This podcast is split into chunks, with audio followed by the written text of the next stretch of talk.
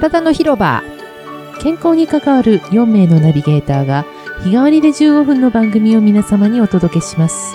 毎月月初にお送りする産業医からのメッセージ。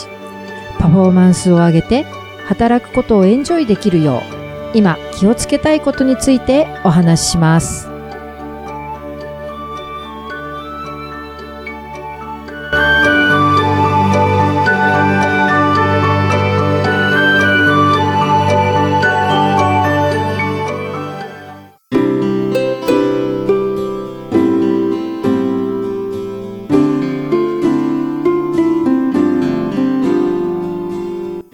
はようございます。はい、おはようございます。マスコさん。はい原さん。お世話になっております。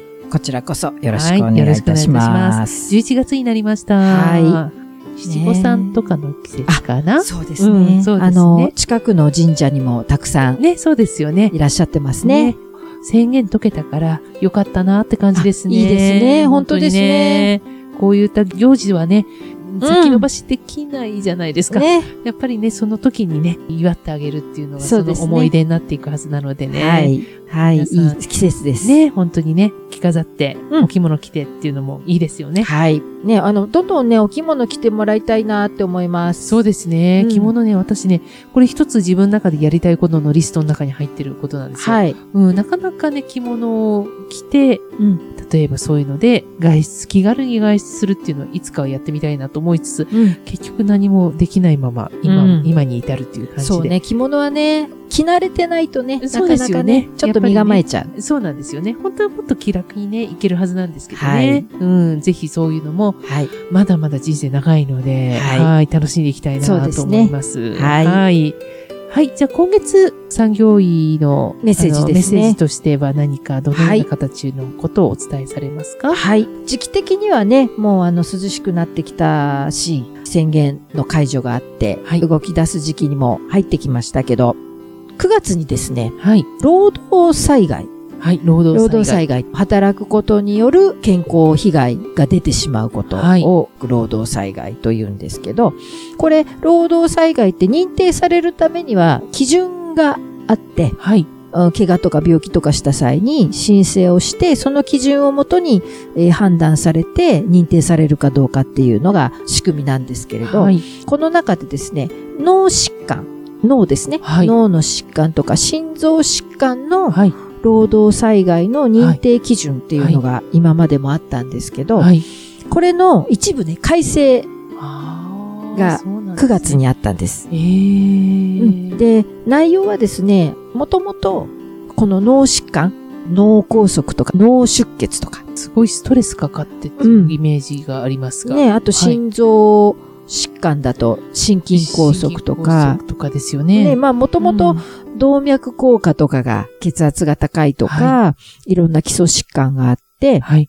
で、そういうところに、うん、何らかの負荷がかかった時に、えーそういう病気が発症しますよ、と言われているところなんですけど、はいこの、どんな負荷がかかったかっていうものがこの認定基準に入ってるんだけど、はい。そこのね、一つが、労働時間。いわゆる過重労働ってやつです。はい。うん長時間労働ね。はい。うん、これが大きく負荷として、体に負荷がかかった時に発症してしまうリスクが上がりますよというのが言われていて、はい。時間で言うと、1ヶ月で100時間超えてるか、残業が。そうか。あるいは過去2ヶ月から6ヶ月の平均が80時間を超えてるとかって80いう。時間っていう数字はよく出てきますね。結構大きいんです。よ。大きいですよね。これが起こってるともう、その時に起こった、その疾患、はい。うん、発症したはい。要因の中に、はい明らかにこの就労の負荷がかかっていると、はい。はい。うんはい。みと、あの、評価されますよ。うんっていうのが今まで。あとはもちろん労働時間以外の要因も、はい例えば出張が多いとか。うん結そういうことも構多いですよね。その数、単なる時間うんだけでだけでは言うとなくてね。出てこないところって結構ありますからね。ありますね。結局移動時間とかも、うん業務のために移動してるじゃないですか。うん拘束されてますからね。そうですね。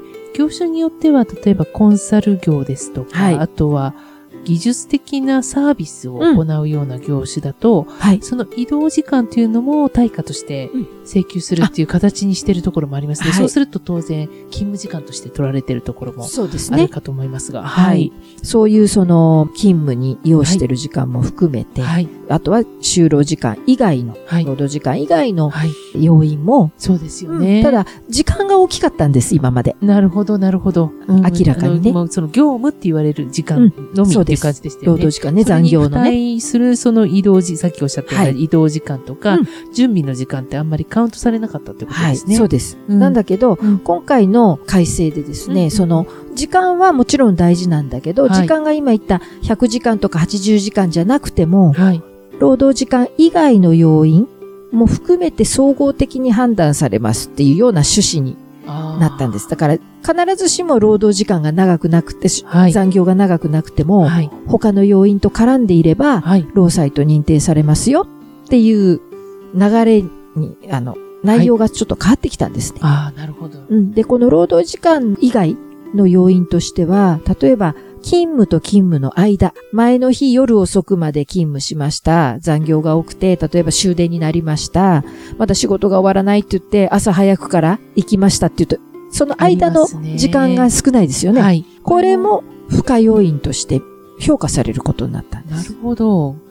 当然、あの、残業が多い業務の方はそういうことはよく起こり得ることですし、はい。あと、はいシフト勤務の方もうん、意外とその夜勤じゃないですけはど、その次の日勤の間はがい、え、短くこれしか空いてないのっていうことを聞きますからね。そうなんです。うん、これもやはり、あの、加味されるっていうことですね。いわゆるインターバル、はい、インターバルですね。どれぐらいっていうのが重要視されるようにあ、大切なことだと思います。なってきました。はい。うん。なので、そういういろんなね、はい労働時間以外の要因も含めて評価をされるので、ちゃんとそういう部分も管理をしてくださいね。法律が変わったっていうことは、はい。うん、それがリスクになりますよっていう、うん、もうデータが出てきているということと、あとはそういう管理をしてくださいねっていうメッセージでもあるわけですよ、法律の改正って。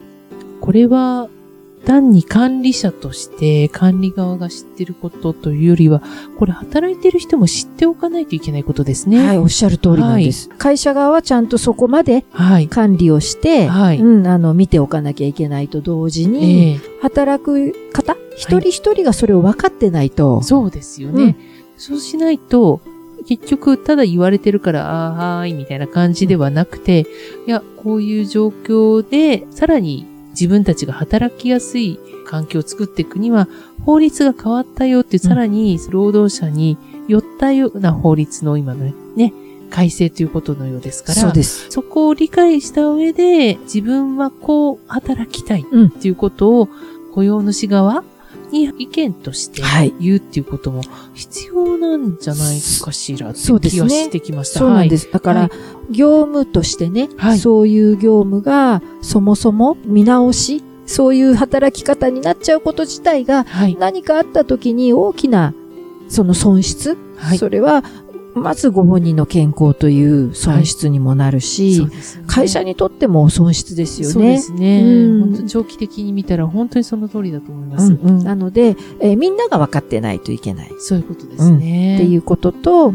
そういうふうに出てきたということは、もう世の中がそういうふうな流れに働き方改革と言われてもう数年経ちますけれど、はいもう本格的にそういうことを見直して、で、しかも今回コロナ禍があって、はい。嫌が王にも、皆さん自分の働くこと、働き方、変化を余儀なくされた方も多いと思うんです。うん。なので、こういう時にこういうことが起こったっていうのは、起こるべくして起こってきたことなのかなと、単純に内容だけの話じゃなくてね、はい、そうですね。思ったので、うんこれを機会に皆さんお一人お一人が働くことって何なんだろう自分にとって、うん。自分の生活、あるいは人生にとって、働くことってどんなことなんだろう。その自分が大事にしたいもののために、えとはいえね、やっぱり働いていかなきゃいけないとすれば、どうやったら気持ちよく働けるだろうか。ですね。うん、自分が選んだ仕事に対して限られたね、いろんな制約がある中で、自分の体を守りながらどうやって働いていくのがいいんだろうかって、今一度ね、ちょうどこの動き出した時だからこそ、今考えておく必要がそうですね。でもあるかなとこれは結構大きな変化ではないかなという気はしますけどね。はい。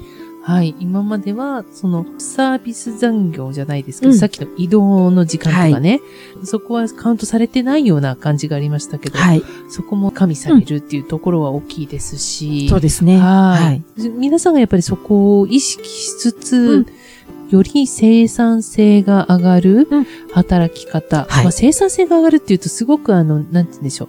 雇い主側の金取るぞみたいな風にしか取れないんだけど、どでも生産性が上がるって言って、この幸福度が上がるとちょっと近いと思うんですよ、そうですね実は。。うん達成感もあると思はいうし。。おっしゃる通りだと思います。かそういうふうに皆さん理解をして、うんうで、それでじゃあ、幸せ度を上げるためには、働く環境を今まで個人が努力すればなんとかなるっていうふうに頑張ってたところを、個人のレベルじゃなくて、うんみんなで無理しないはいやり方を見つけようっていう、それぞれまた新しい知恵を出し合って、そうですね。やっていければね、はいい、いかなっていそう感じはしますけどね。はい対話が生まれるしね、うんそれでね。そうです。うんなので、その仕事ってやっぱりその方が一番よくわかってるわけじゃないですか。す現場で働いてればね。意外と会社って業務として与えていても、本当に働いてるのはその方だから、そうです。その方があの働いてることによってどんなことが良くて、どんな不都合があるのかって、どんどんね、上げていく必要があるし、うん。とはいえ、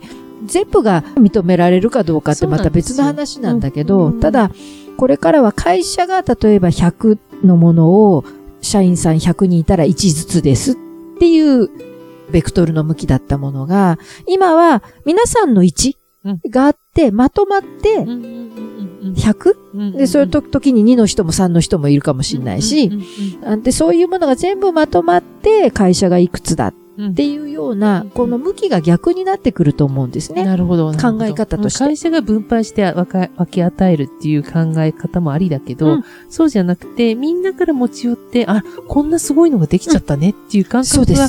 より出てくるとね、はい。い、いかな。と。うん。だから今回の法改正はひょっとしたら、それをサポートしてくれるような改正かもしれないですね。うん、単純に、うん。その、そういうことが起こらないようにとかっていうだけのね、見方もできるんだけど、うん、でも、それだけではなくてね、じゃあこれ、このタイミングでこれが起こったっていうことは、もうちょっと本質的に見たときに、うん。どんなことを大事にしていくといいんだろう？なぜこんな風に法律の改正をせざるを得なくなったんだろうっていうところまでうん。深くね、うん。皆さんが感じていただいて、うん。で、その上で、えー今ご自分が気持ちよく働けるためのうん。いろんなことを、この機会にね、そうですね。ちょうどいい。い機会だと思うので、はいあの、考えていただけたらなと、はい、いいですね。はい、思いました。はい。じゃあはい今日のワード。で、そこで、はい。今月のキーワードですね。キーワードでございます。はい。はい。なので、えー、働くこと、働き方を見直すとんいうキーワードにしたいと思います。ぜひこのキーワードで1ヶ月、はい。皆さん、今一度。そうですね。うん。まあ、あの、この、テレワークが増えたりとかして、働き方を見直すっていうことは、たくさん皆さん、そうはい。いう局面に何度も何度うん。も、この2年間ぐらいで、はい。あの、接していらっしゃると思うので、はい。さらにそこに踏み込んだ形になってきてうん。る改正ですから、これを機会によく皆さんで話し合いをされるのが一番いいんじゃないですかね。ぜひね、うん。あの、皆さんが感じたことをね、職場で出せるね、語り合える場があるといいなと思ってます。そうですね。そういう機会がね、うんアンケートでもいいしね。委員会でもね、うんこれのそうですきっかけにすごく皆さんとの対話をやっていただけるといいかなというう気がしますすねね。そういうことをしていただけるといいのではないかとはい。思っています。はい。はいありがとうございあます。りがとうございます。はい体の広場ではリスナーの皆さんからのご感想、ご意見などを募集しております。はい。体の広場の Facebook、また Twitter からメッセージをどうぞお寄せください。はい。お待ちしております。体は丈夫で綺麗に、心は豊かで穏やかに、そして自分らしく輝くように、今日も笑顔で良い一日をご安全に、いってらっしゃい。